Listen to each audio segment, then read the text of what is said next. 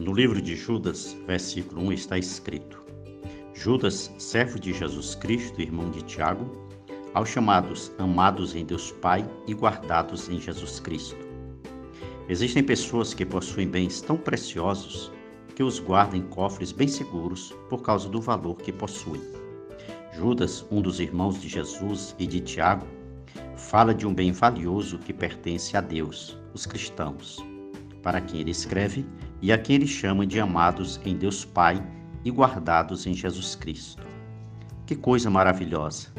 Além de serem amados por Deus, são guardados, protegidos por Ele. Deus é este ser maravilhoso.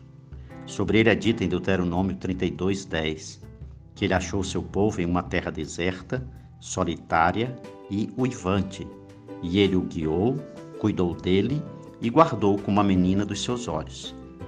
O salmista Davi ele tinha tanta confiança nesse amor e proteção de Deus que no Salmo 17, versículo 8, ele pede: Guarda-me como a menina dos teus olhos, esconde-me à sombra das tuas asas.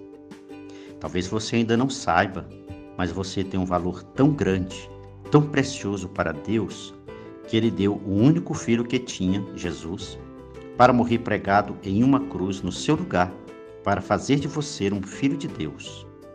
Ouça o que o apóstolo João diz sobre isto. Porque Deus amou ao mundo de tal maneira que deu seu Filho unigênito, para que todo que nele crê não pereça, mas tenha vida eterna. João 3, versículo 16.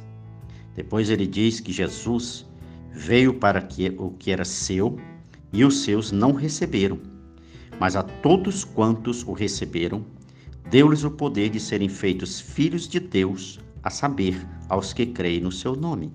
João capítulo 1, versículos 11 e 12. Além de amá-lo, Deus quer guardar você em Jesus e cuidar de você como um de seus filhos. Para isto, você precisa crer em Jesus como seu Salvador e confiar a Ele a sua vida. Assim, além de amado, você estará guardado em Jesus para esta vida e para toda a eternidade. Pense, reflita e decida. Deus o abençoe.